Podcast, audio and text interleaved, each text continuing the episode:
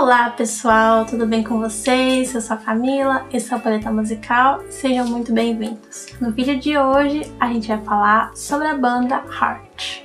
Eu quero focar um pouquinho nesse vídeo para falar sobre os primeiros álbuns do Heart dos anos 70. O Heart muita gente conhece mais com aquela época mais farofa, nos 80, né? Tipo, tipo Looks Could Kill, é, These Dreams, Alone. Mas não, esse vídeo não vai ser dessa época, tá? Eu vou focar no começo da banda. Então, vamos lá. Se vocês gostarem, eu posso até fazer uma continuação sobre a fase oitentista, noventista, enfim, o que aconteceu depois com a banda. Mas inicialmente esse vídeo é sobre os anos 70 do Heart, que é muito, muito subestimado. Então vamos lá. O embrião da banda Heart começou em 1967 com uma banda chamada The Army. Eu, eu, eu, tenho a impressão de que todo mundo teve uma banda chamada The Army, né? Porque se vocês assistirem o vídeo do Switch, teve um meio que um embrião do Switch, digamos assim. Uma das bandas que teve membros lá. Eu não vou explicar direito, quero que vocês assistam aqui. Mas teve também The Army na Inglaterra, mas esse The Army é das Américas, tá? Então teve uma banda embrionária do, do Heart chamada The Army em 1967. Essa banda consistia no Steven Fossen, no Roger Fisher, Don Wilhelm e Ray Scaffer. E era uma banda que costumava tocar lá pela região de Seattle, né? Bem antes de Seattle virar ali o berço do grunge, né? E a banda passou por alguma mudança de formação lá em 69, o Steve e o Roger permaneceram, entraram outros membros, aquela coisa toda. E aí essa troca de formação de 69 é, fez a banda mudar para o nome White Heart. Aí tá, passou mais um pouquinho. Aí nesse meio tempo foi quando a Anne Wilson foi chamada para entrar na banda, só que quando a Anne Wilson foi chamada para entrar na banda, a banda virou Rocks Pocos. E aí a Nancy, ela entrou no Heart, é, ela já estava na faculdade, mas ela resolveu abandonar a faculdade para entrar na banda. Nessa época, a Anne ela estava apaixonada pelo irmão do Roger Fisher, o Michael Fisher, que era o cara que estava ajudando a gerenciar a banda ele, esse cara, ele usou a desculpa para gerenciar a banda para não precisar ir para a guerra do Vietnã que estava, né, acontecendo naquela época. E aí essa entrada da Nancy na banda já formou é, a formação clássica da banda, né, que é a Anne Wilson no vocal, a Nancy Wilson, sua irmã, né, é, na guitarra e no violão, que na verdade a Nancy ela tinha uma marca registrada que era a pegada acústica, né? Então, sempre. É, a maioria das músicas do Heart, se você for ouvir, mesmo quando tinha guitarra, tinha um violão lá bem marcante, né? Então era a Anne Wilson no vocal, Nancy Wilson também no vocal, no violão, guitarra, que fosse. O Roger Fisher na guitarra, esse cara é muito foda. O Michael DeRoser na bateria e o Steve Foster no baixo. Então essa foi a formação clássica do Heart da época de ouro, digamos assim, né, na primeira grande formação do Heart. E aí, em 1976, o Heart conseguiu é, uma, a gravadora, um pequeno selo canadense chamado Mushroom Records. E aí o Heart começou a trabalhar no seu álbum de estreia e tal. E aí, nesse, durante as gravações do álbum, eles conseguiram o seu último membro, que foi o Howard Lizzie, que no final das contas foi o membro mais é, fiel da banda, digamos assim. Foi o que permaneceu tanto na primeira formação quanto na segunda grande formação do Heart, lá pro, pros anos 80 e tal. E aí, em 14 de fevereiro de 1976, o Heart lançou Dreamboat Annie seu primeiro álbum de estúdio, mais ou menos seis meses depois do lançamento lá do Canadá, que foi em 75. Inicialmente, o álbum ele não teve assim muita repercussão, sabe? Ele chegou meio que de mansinho. É, ele só teve meio que um boom depois que a gravadora fez um anúncio pra, do disco no jornal, em que tinha as irmãs é, que elas estão sentadas, ombro a ombro, com a, os ombros nus assim, e na manchete tá escrito: Não foi nossa primeira vez, como se desse algum indício de que elas, além de ser irmãs, tinham algum caso incestuoso, enfim. E aí a Anne Wilson e a Nancy ficaram putas, né? Porque, caralho, mano, né? Não precisa nem explicar porque elas ficaram putas, mas tipo, beleza, sabe? Tipo, tá, o que é seu tá guardado, digamos assim, sabe? Então meio que passou assim por hora batido. E aí esse primeiro álbum do Heart eu considero assim muito consistente, apesar dele ter muitos estilos misturados, sabe? Tem tipo um pouco de hard rock, tem prog em alguns momentos também. Tem umas pegadas também meio folks, psicodélico, blues. Eu acho que ele casa muito bem todos esses estilos que ele quis mostrar, sabe? Eu acho que a ordem das faixas também é muito boa. Eu acho que ela é muito bom e muito subestimado. Eu vou falar um pouquinho faixa a faixa, porque tem grandes faixas, assim, grandes surpresas quando você nunca ouviu o álbum, assim, você consegue se surpreender muito positivamente. O álbum abre com a Magic Man, que é uma faixa em que a Anne Wilson escreveu pro Michael Fisher, que é o irmão do Roger Fisher, né? Que eles estavam ali apaixonadinhos e tal. E coincidentemente, eu acho que eu não falei isso antes, mais ou menos na mesma época em que a Anne estava gostando do Michael Fisher, a Nancy estava gostando do Roger Fisher. Então, né? Mas é uma música muito boa, assim, tem uma pegada bem legal. Tipo, ela meio que varia, sabe? Tem uns momentos mais calmos, momentos mais explosivos de blues. Eu acho que o vocal da Anne tá muito bom, assim, tipo, o álbum já abre com a extensão vocal, você já começa a ver como ela, a Anne Wilson, o porquê da Anne Wilson ser uma das melhores cantoras de rock, sabe? Muita gente fala, ah, a Anne Wilson do Heart é muito boa, mas vocês já realmente param pra ouvir? Claro que a performance da Linha Alone é muito absurda, né? Ela consegue cantar até hoje essa música sem desafinar, né? Sem perder nada. Talvez algumas coisas ela não alcance mais, óbvio, porque ela faz 70 anos. Mas assim, ela sempre conseguiu cantar muito bem essas músicas. Mas se você pega pra ouvir essas músicas do primeiro álbum, ela não fez aula de canto. Tipo, é, é tudo natural dela. Isso é muito foda, sabe? E eu acho muito legal nessa música porque tem assim uma pegada meio mística, meio progressiva, meio, assim, meio groove, sabe? Tem um solo de sintetizador que é longo até, que é muito psicodélico, tem uns coralzinhos também, então é uma música assim sensacional mesmo, muito boa.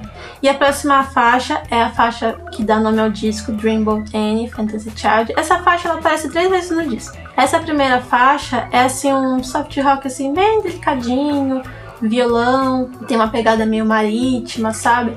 É bem gostosinho, assim. Ela vai aparecer depois mais outras duas vezes no, no, no, disco, aí eu comento sobre. Aí a próxima faixa é a classiquíssima que provavelmente todo mundo aqui conhece por causa do Guitar Hero, que é Crazy On You, que é um dos maiores sucessos do Heart. A Anne Wilson fala que ela já cantou mais ou menos umas 16 mil vezes desde que essa música foi lançada. Que é uma música sensacional. O violão introdução, né? Tipo, tem uma pegada assim meio flamenco, é um negócio incrível. E ela foi inspirada na música Question, do Molly Blue. Se você pegar as duas introduções, é, você consegue perceber que tem muita similaridade ali. A Nancy Wilson já falou que ela se inspirou nessa música. Fora que é legal comentar que essa música ela foi escrita é, para comentar sobre todo o caos que estava acontecendo, né? A guerra do Vietnã que estava na época e tal. Então, tipo, é uma música assim muito é, emotiva, de certa forma, tá? Uma letra muito forte pra banda. Então, é até é legal que ela tenha virado um grande sucesso, porque tem uma, uma mensagem muito importante ali, sabe? Aí a gente vai pra próxima faixa, que pra mim é a melhor faixa do disco. Eu acho essa música incrível, que é a Soul of the Sea. Cara, como é que eu posso descrever a Soul of the Sea? Eu até comentei ela no vídeo que vocês viram do que a gente respondeu as perguntas dos inscritos, né? Eu falei uma música lá que eu faria um cover. Quem sou eu fazer um cover dessa música, né? Mas que música incrível. Tinha uma faixa que tem um, uma pegada meio praiana, assim, no começo. Tipo, é. Praia não, uma pegada marítima, sabe? Tipo, um portinho ali, um cais, é, tem som de mar. Começa assim a voz da Ana assim, bem suave, cantando assim, uma forma bem delicada mesmo, sabe? E aí a música vai evoluindo e tem lá o violão da Nancy, né? Sempre junto, que é a marca registrada das duas, voz e violão. E é uma coisa muito interessante é que tem uma pegada muito forte da Led Zeppelin, né? O Heart sempre foi uma banda que foi chamada de Led Zeppelin feminino, um cover de Led Zeppelin, enfim, né? Tem bandas que até hoje tem esse, tem esse apelido, né? Mas assim, primeiro que isso não é nenhum motivo de demérito, né? Uma banda ser é, você falar que a banda soa como Led Zeppelin é uma coisa muito foda. Segundo que sim, elas têm mesmo uma grande admiração pelo LED. Acho que se você nunca viu, tem um vídeo em que elas cantam é, Stairway to Heaven, que fez o Robert Plant chorar, caralho, né? Então, sim, elas se inspiram no Led Zeppelin, com certeza, fim de papo. Ponto é que nessa faixa é muito visível a linha vocal da Anne é muito parecida com a do Robert Plant. Só que assim, é melhor. tipo, tudo que o Robert Plant já quis fazer, ela faz nessa faixa, sabe? É maravilhoso, assim. Tipo, é uma coisa surreal. E o que eu acho legal também é que a música depois ela vira, ela fica uma coisa bem agitada, muda, parece que é uma outra faixa, e depois volta pra mesma pegada do começo.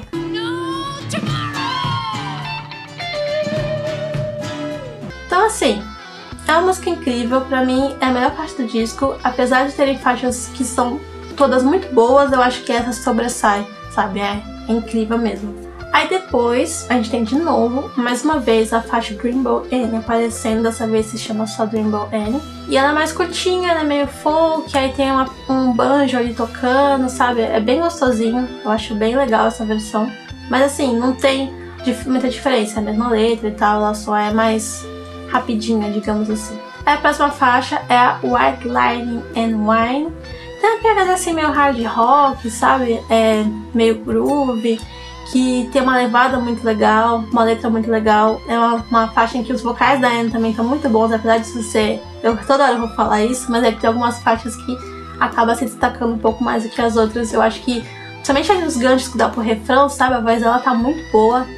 Os, os gritos que ela dá quando tá finalizando a música também são muito bons, então é uma das, um dos pontos altos do disco. Depois a gente tem a Love Me Like Music, I'll Be Your Song, que é uma baladinha bem melancólica. Eu gosto da linha de guitarra ali que é meio marítimo ao mesmo tempo, tipo, parece canto de baleia, sabe? A letra é muito bonitinha, a música toda é muito lindinha.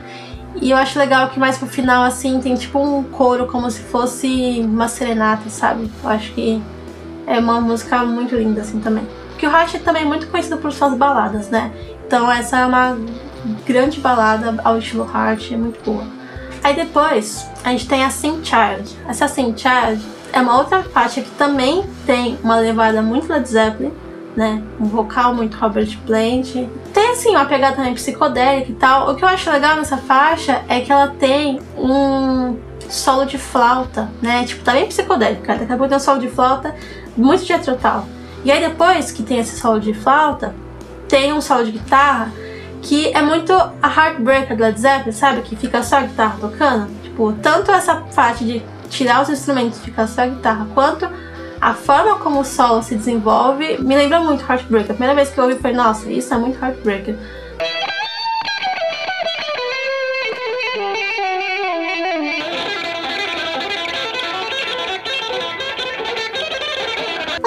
Isso é legal, porque é uma música muito boa, Heartbreaker, essa também é muito boa, então é aquilo, é mais uma das faixas que se assemelha muito com algo que o Led Zeppelin já fez, mas de uma forma muito bem feita, que isso tem que ser evidenciado assim com muita força. Aí depois a gente tem uma outra balada, que é a How Deep It Goes, que também é assim, uma balada maravilhosa. Tem também um solinho de flauta ali. Uma... Solo não, né? Tem umas linhas de flauta em alguns momentos também. O vocal da Anne também tá belíssimo. Bom, né? Isso eu sempre falar, mas é porque realmente é muito bom. É uma bela música. Tem também solinhos de violino, sabe? Algumas, alguns arranjos de corda. Uma música muito, muito bonita. E aí, finalizando o disco, tem de novo a Dreamboat Annie, só que dessa vez tá com o nome Dreamboat Annie Reprise, né? Que é a mesma letra e tal. Só que essa versão, ela é mais longa do que as outras, bem mais longa. E aí ela é acompanhada por piano e flauta, né? Num, certo tempo. E aí depois, no meio da faixa, ela ganha pelo orquestral, assim, tipo.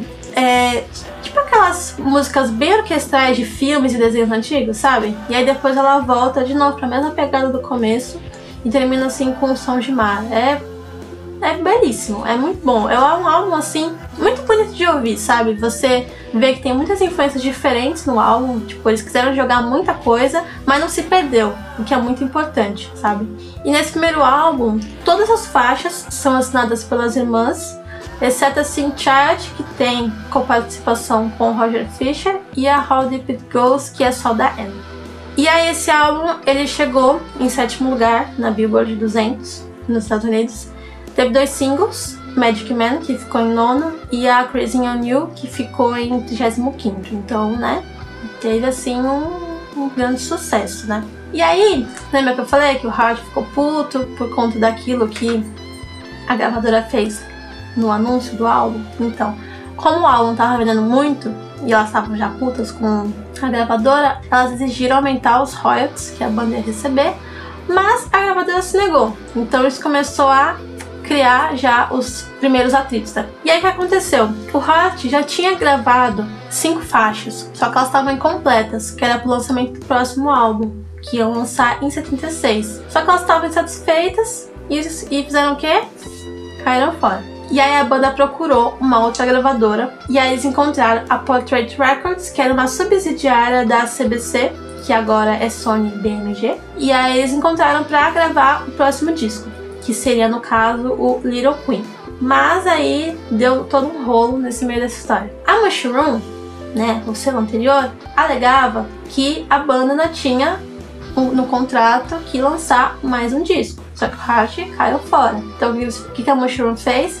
entra na justiça. Como a Mushroom tinha aquelas cinco faixas inacabadas que eu falei, o que, que eles fizeram? Eles pegaram essas cinco faixas, chamaram o engenheiro de som, mixou essas faixas sem ter a banda presente, pegaram a música que era o lado B da How Deep It Goes, que é a faixa Here Song, e eles tinham algumas faixas ao vivo que foram gravadas em alguns shows, que o Hart era muito bom ao vivo. E assim nasceu o polêmico Magazine. Foi lançado em abril de 1977, que foi mais ou menos na mesma época em que o Hart estava preparando o álbum Little Queen. Estima-se que mais ou menos 50 mil cópias do Magazine foram para as lojas, né? É, até o Hart conseguir entrar na justiça para pedir a retirada desses discos e serem destruídos porque tava uma merda a qualidade das músicas. Essa é a grande verdade, sabe? Tava bem ruim. Você consegue achar no YouTube a primeira versão, assim, você escuta, você vê que tem assim.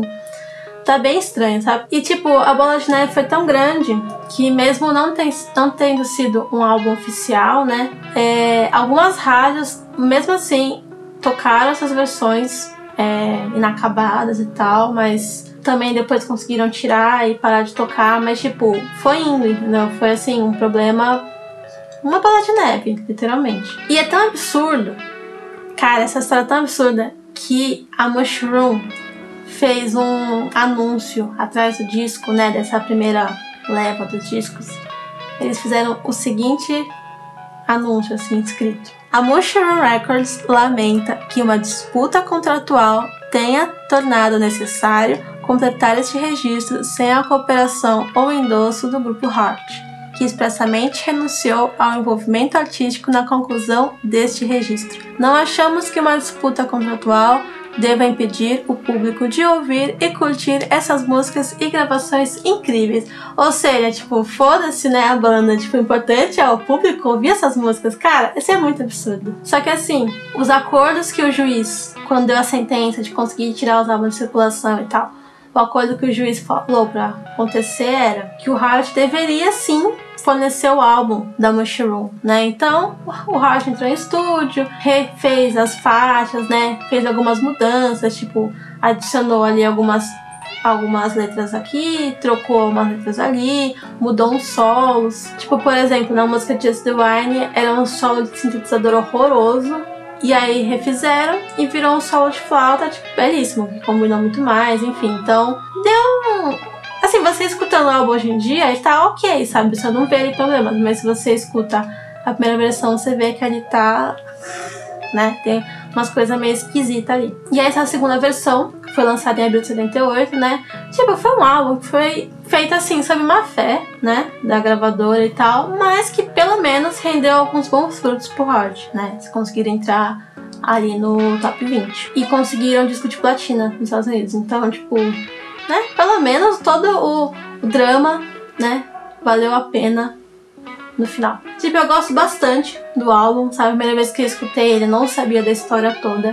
Tipo, ele é diferente, né? Se você pega o Dreamboat Annie e o Little Queen, que é o próximo, você vê que esse álbum ele é meio estranho em algumas coisas, mas é porque não foi um álbum planejado, né? Mas eu acho que vale muito a pena ouvir, sabe? Porque tem grandes faixas aí que, nossa, vale muito a pena. O álbum abre com a Heartless, que é uma música bem chiclete, assim, tem uma pegada muito legal, sintetizadores, linhas vocais também são muito boas. É uma faixa legal para abrir o disco. Aí a próxima é a Devil Delight, que eu acho que talvez seja a melhor faixa do disco, não sei. Porque é uma faixa bem pesada, tipo, tem uma pegada bem Black Sabbath, sabe? Eu acho que talvez seja a faixa mais pesada da carreira do Hart. É muito boa mesmo. Tipo, tem uma pegada bem. É bem Black Sabbath mesmo, sabe? É tipo aquela coisa mais sobrenatural. É, os gritos que ainda, tipo, até finalizar a música também são muito bons, assim. Então, é uma faixa sensacional.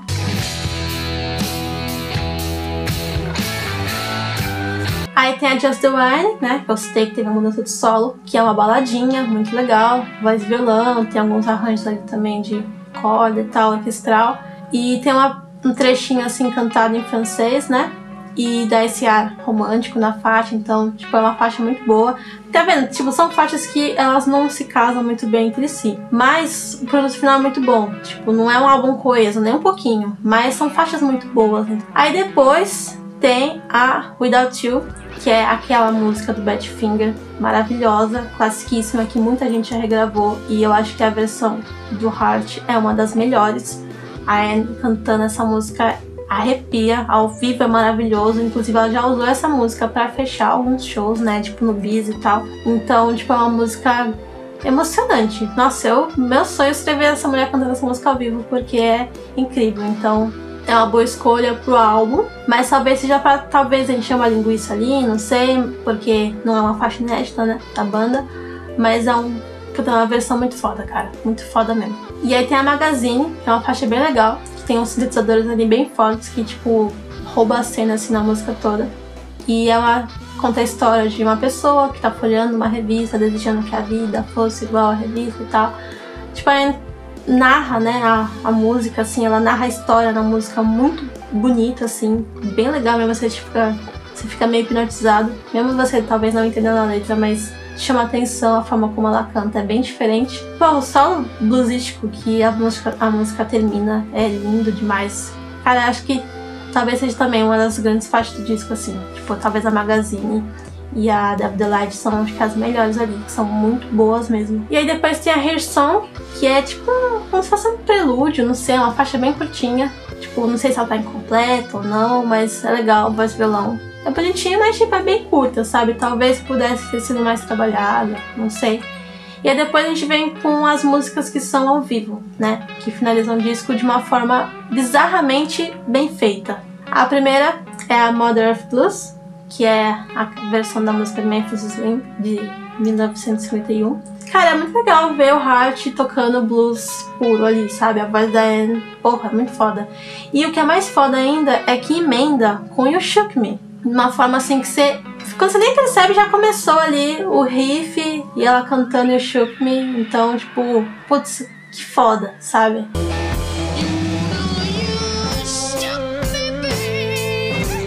Finalizando o disco, termina com I've Got The Music In Me, que é uma faixa da The Kiki Band, de 74.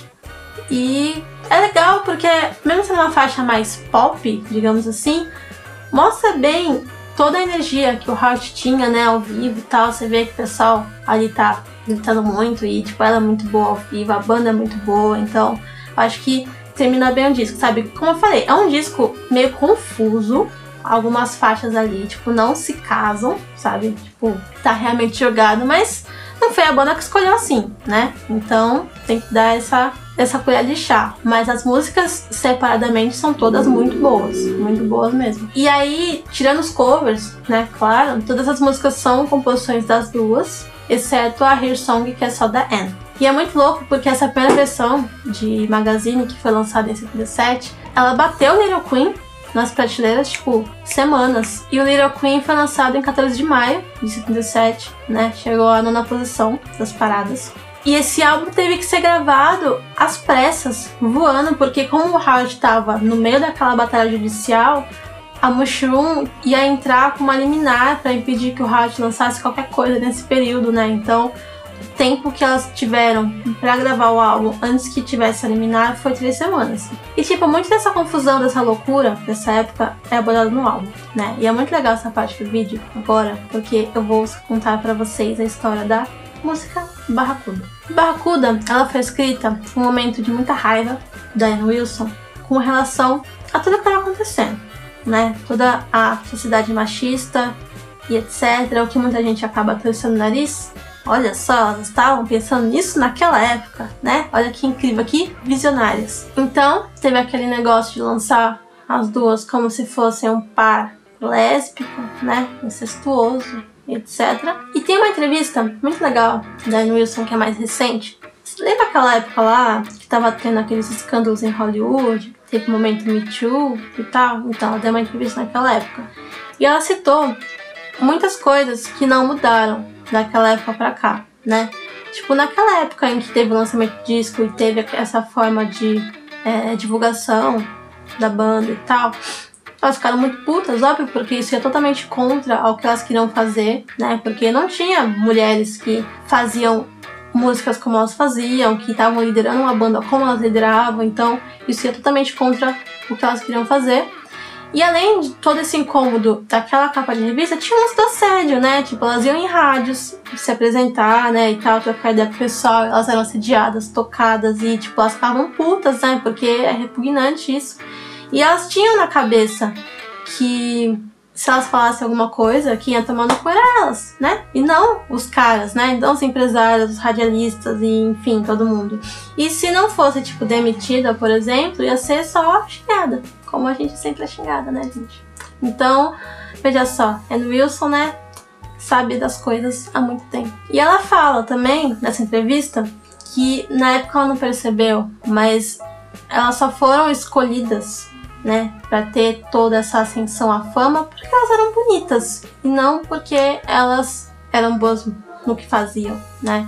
Então, mais para frente eu vou explicar um pouco mais o que aconteceu para ela ter essa certeza de que só foi vista porque ela era um rostinho bonito não porque ela é uma puta cantora, que é a grande verdade. E é bem legal porque ela dá uma militada nessa entrevista, sabe? Ela fala, tipo, sobre papel de gênero na sociedade, que, tipo, por exemplo, uma mulher só é atrativa enquanto ela for bonita e arrumada e o homem não precisa disso, né? E que isso muitas vezes esse poder, né, sexual atrativo das mulheres não tem nada a ver com ser feminista. Palavras de Anne Wilson, tá, gente? E o quanto isso né, é danoso para as meninas jovens, porque elas pensam que se expor, né, mostrar o próprio corpo de uma forma é, apelativa, vai fazer com que consiga alguma coisa, enfim. E isso acaba realmente prejudicando né, a saúde mental de garotas jovens e tal. E que ela também entende que isso não é um problema culpa das mulheres, né? Um problema estrutural. Então, tipo, quando a gente conseguir acabar com esse problema de gênero, né? Tipo, nessa diferença das, das coisas, talvez a gente evolua um pouco. Enfim, cara, essa mulher é muito foda. Na moral, vou deixar a entrevista linkada aqui embaixo. Tá em inglês, mas joga aí no Google Tradutor, porque dá pra entender tudo direitinho. Porque, olha, que mulher, gente que mulher. E tipo, a Anne Wilson ela sofreu bastante body shaming, né? Que é tipo, pra quem não sabe o que é body shaming, body shaming é tipo você receber críticas sobre o seu corpo. Ela, ela teve, sofreu bastante isso nos anos 80, mas eu vou citar isso mais pro final do vídeo. Então, tipo, ela sabe o que ela tá falando, então, né? Ela é uma mulher de 70 anos que sofreu machismo na pele. Então, né? Escutem Annie Wilson. Então, Barracuda é uma faixa muito foda. Eu preciso fazer mais uma observação porque é muito legal. Barracuda, então, é uma música que é extremamente feminista, né? Que ah, tira as amarras e tal. Eu quero fazer uma, observação interessante. Eu gosto muito de Shrek, né? Principalmente Shrek terceiro. Pra mim é o melhor, melhor de todos os Shreks. Não tô nem aí se você gosta mais do dois, mas eu gosto do três. Não sei se vocês já repararam mas eu sempre é, achei legal essa cena. A cena em que as princesas elas estão se rebelando e vão entrar no castelo é, para salvar, enfim. Pra quem não viu, não vou dar spoiler. Mas, que música que toca? Barracuda. Antes toca Led Zeppelin, né? Immigrant Song é bem engraçado porque toca Led e depois toca Hard, né? É meio uma mensagem subliminar aí. Mas é muito legal, porque na hora lá que elas estão queimando o sutiã e vão abrir lá os portões e tal, é Barracuda que toca. É a versão da Ferg, não interessa, mas é Barracuda. Então, Shrek segue sendo o melhor desenho de todos os tempos, né? Depois a gente tem a Love Alive, que é uma faixa acústica belíssima. O violão da Nancy Wilson, lindíssimo. A gente também tem algumas pegadas ali de flauta, que é feito pela Anne e tal. Então, é uma faixa muito legal. Aí depois a gente tem a Sylvan Song, que é uma faixa instrumental, que é muito legal porque ela tem uma pegada bem Led Zeppelin. Eu sempre vou citar isso, mas é porque é verdade. Porque ela tem ali uma basezinha de mandolim, bem legal, bem bonitinha, que me lembra muito a The Battle of Evermore. É, não tem como lembrar, gente, é igualzinho. Não a parte indiana da, da música do Led, mas o mandolim, toda essa coisa assim, mais é, medieval, lembra, né? Bem legal. E tem a próxima faixa que faz uma junção, né? Tipo, meio que uma continuação. Que é a Dream of Archer. Também tem o mandolim e tal, então reforça bastante essa temática mais celta, até porque você vê na capa, né? Vê as roupas que elas estão usando. Lá no fundo, né? Tipo, o. Como é que é o nome disso, gente? Carroça, né? O pessoal ali também. Então, tipo, acaba reforçando. São as faixas que mais reforçam essa estética que a capa traz.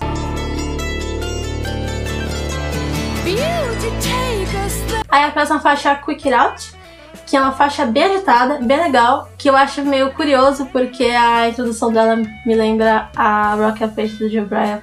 Inclusive, assista o vídeo do Joe Bryan. Cara, é uma música bem legal, bem agitada, bem gostosa. E a letra também é muito legal, que, tipo, fala sobre liberdade e tal, meio que como se fosse até autobiográfico pra, pra Anne. É muito legal mesmo. E aí depois tem a Little Queen, que é a faixa título do disco. Tem uma pegada ali meio blues e tal. E eu acho legal que, tipo, na metade dela vira meio progressiva.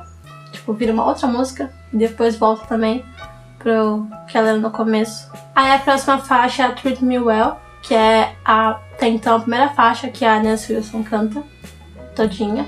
Então ela brilha totalmente, porque ela toca o violão, ela toca a gaita e ela canta muito bem. A letra dela também tem um arranjo ali de cordas e tal. É uma faixa bem legal, é uma baladinha no caso, né? Aí depois a próxima faixa Say Hello, que também os mandolim, voltando para aquela estética é, mais celta álbum. Aí tem a Cry Me, que é uma baladinha bem legal também. E aí esse álbum fecha com a Go, Go On Cry, que é como se fosse uma continuação da faixa anterior. E é uma faixa, nossa, impactante. Tipo, ela tem uma base, tipo um coro meio gospel, e a Anne Wilson ela sola em cima com a voz dela.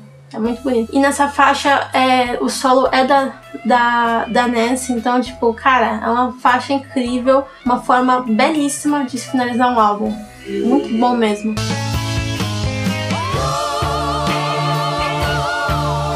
Uma coisa bem legal é que nesse álbum a gente já vê bastante a participação de todos os membros na composição das letras, como por exemplo, na Love Alive, na Dream of Archer, na Say Hello e na Go On Cry, ela é assinada pelas irmãs e pelo Roger Fisher. E a Sylvan Song, por exemplo, ela é da Nancy e do Roger Fisher. A Quick It Out é uma faixa somente da Anne e a Treat Me Well é da Nancy.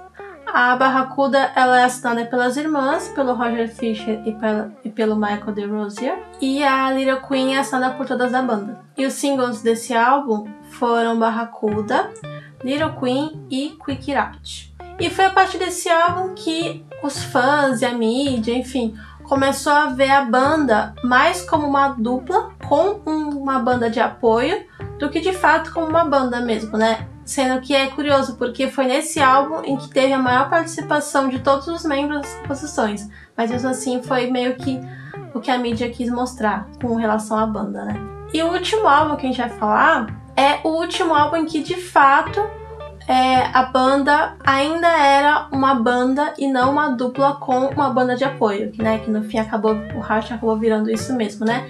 Que é o belíssimo álbum Dog and Butterfly de 1978. E esse álbum é muito legal porque tem uma, ele, ele é temático, né? Tipo, ele tem dois lados, o lado dog e o lado butterfly. O lado dog são faixas mais rápidas, mais rock mesmo, e o lado butterfly são as faixas mais baladas, mais tranquilas, enfim. E nesse álbum, as irmãs chamaram uma colega delas lá de Seattle também, Sue para assinar algumas faixas desse álbum. Essa Sue depois ela vai aparecer mais para frente é, em alguns projetos da banda e tudo mais bem bacana. E vamos lá, vamos falar sobre o álbum porque é um álbum muito legal, é que passa às vezes desapercebido, mas vale muito a pena. Cada, praticamente todas as faixas são muito boas também. E a primeira faixa que abre o lado dog desse disco é a Coquette Fire, que é uma faixa bem dançante, bem legal. Inicialmente você tem a impressão dela ser uma faixa ao vivo, porque tem uns aplausos, um gritos no começo, mas na verdade é só uma faixa mesmo de estúdio normal, em que teve a adição de essas vozes, né, na, na edição e tal. Tem uma, uma linha de gaita que fica dançando junto com o vocal da da Anne. É uma faixa bem legal mesmo, muito boa. Tem também a High Time, que também é uma faixa bem animadinha, que tem boas linhas vocais também. Tem a Radinx, que também é uma faixa com a mesma levada. Tipo, são faixas assim, meio semelhantes, mas não são tão semelhantes, sabe? Não tem assim, tipo, ó. Oh, mas que são faixas que valem a pena é, serem visitadas. E a faixa que fecha o lado Dog, eu acho que é a melhor faixa do disco, que é Stray Gone que eu acho que tem assim uma das melhores harmonias vocais da Anne com a Nancy, sabe? É uma faixa sensacional. E ela tem uma, uma pegada, tipo, por mais que ela seja meio rockinho, ela ao mesmo tempo tem uma pegada meio disco music, até pela, pelo ano mesmo, né, 78, que é quando a disco music começou a ter um pouco de ascensão, então é interessante ver essa mescla que eles, elas fizeram nessa música, é uma música sensacional.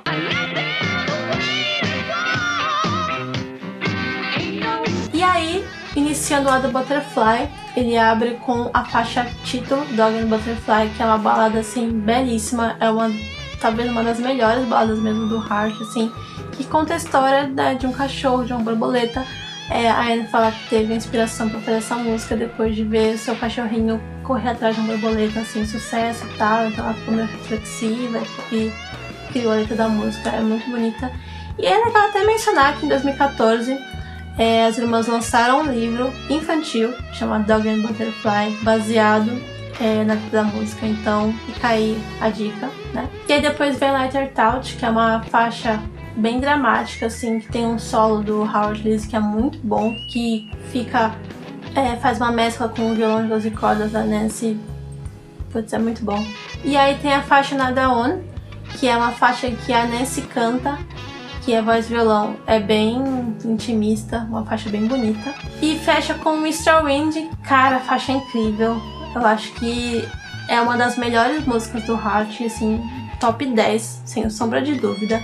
É uma faixa impactante. Alguns momentos essa faixa me lembra um pouco Cashmere. Não, tipo, no sentido de ter base tanto de guitarra, baixo, enfim, parecido, mas o instrumental, a forma como a música se desenvolve, sabe? Me lembra um pouco Cashmere. Que é uma faixa que começa bem tranquila e aí depois lá pelos 10 minutos a faixa explode assim de uma forma grandiosa, sabe? E tem que dar um grande destaque para as viradas de bateria, para toda toda a linha de bateria do Mark DeRosa nessa música, porque impressiona, cara. É incrível, assim, é uma faixa belíssima, tanto para finalizar o álbum quanto como uma faixa mesmo do Hard, sabe? É muito, muito sensacional. Eu acho que deve ser a melhor faixa do disco. Se não for a melhor, é tipo a segunda melhor, sabe? Porque tá muito acima da média mesmo.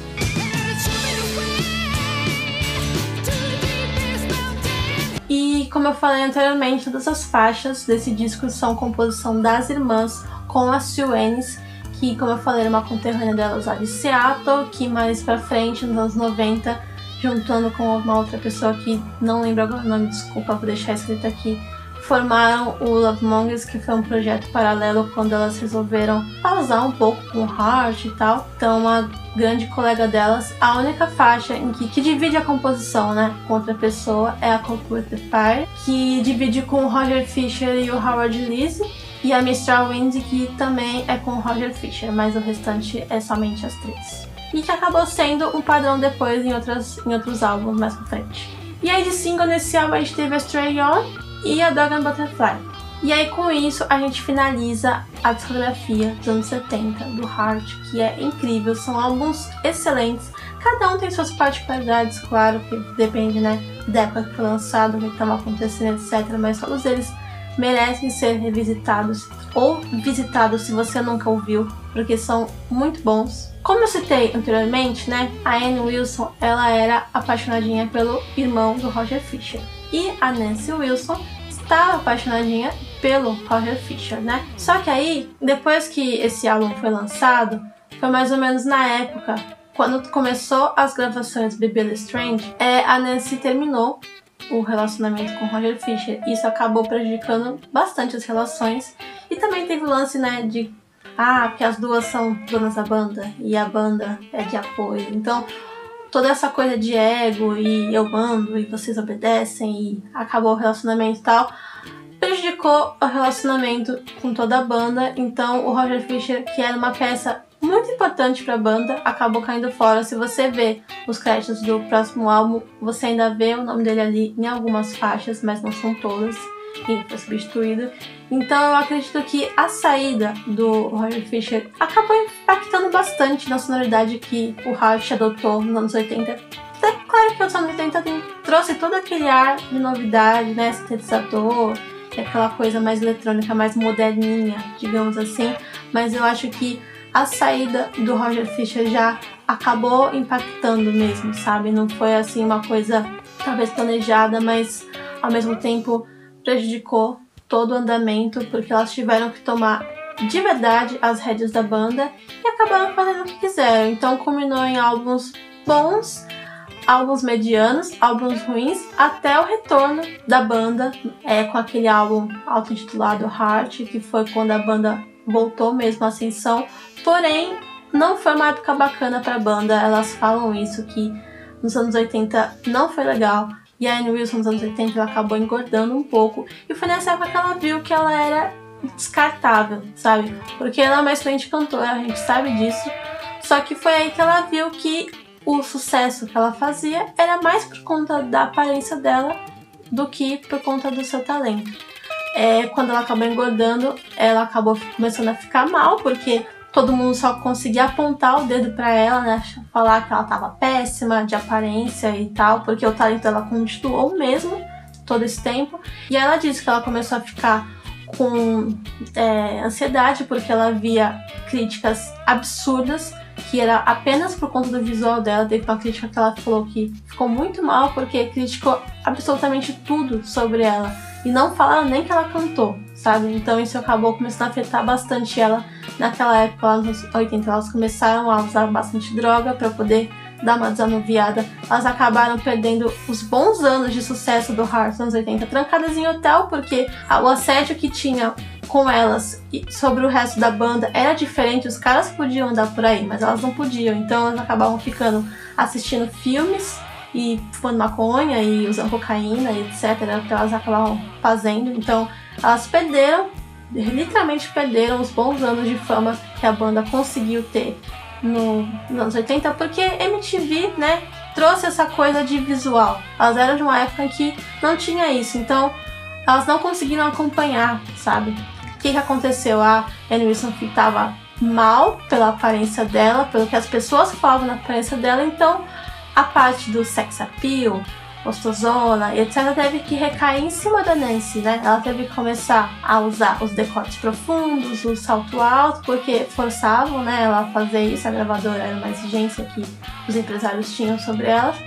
Então a Nancy acabou tendo que adotar essa linha de frente de ser a, o rosto bonito do Hart, já que a, a Anne não podia ser porque ela estava gorda, né? Que absurdo, né? Então isso acabou prejudicando bastante o psicológico delas. Eu não vou mais aprofundar tanto sobre isso. Se vocês quiserem, eu faço um vídeo sobre o Rush dos anos 80, porque é bem legal o, o que aconteceu depois.